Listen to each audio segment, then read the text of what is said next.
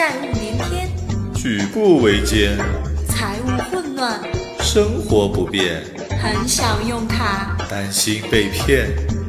信用卡相对论，带你轻松玩转信用卡和金融的财富世界。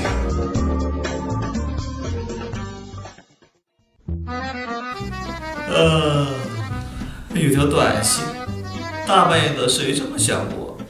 尊敬的王先生，您尾号一八一八的信用卡于一点三十分消费五千美元，五千美元，五千美元！不是吧？我啥也没干，被盗刷了吗？天哪，天哪，怎么办？怎么办？朋友，朋友，不要慌，冷静一下，是不是诈骗短信啊？你先赶快查一下你的卡片呢。对对对对对，差点，差点，差点，我都搞忘了。我查，我查，我查。哎呀呀呀呀！怎么怎么办？哎呀，真的少了三万块钱，怎么办？怎么办呀？日常使用信用卡时，收到异常消费提醒，我们应该怎样正确应对，减少损失呢？信用卡相对论一一为您解答。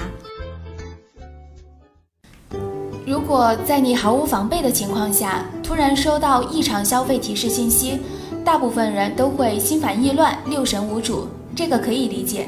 此时，请你让自己尽量先冷静下来，马上打银行电话落实情况。如果是诈骗，就当虚惊一场；如果属实，请银行第一时间帮你先冻结卡片，以免损失更多。银行一般会帮你查到商户的一些信息，供你回忆。如果一些你曾经交易过的商户，建议你可以先联系商户或登录你在商户的账号，查询下历史订单，会不会有款项后扣的情况。如果都没有，银行一般都有专业的调查团队协助你展开调查。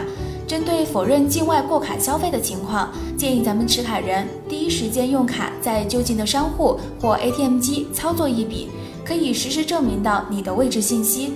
对后续的调查都很有帮助。如果最终调查确认为盗刷，一般也不用你本人承担这个损失的。哦，原来如此啊！我赶紧去联系银行，去核实一下。被盗刷了，不要这么慌张，及时取证，找银行才是王道。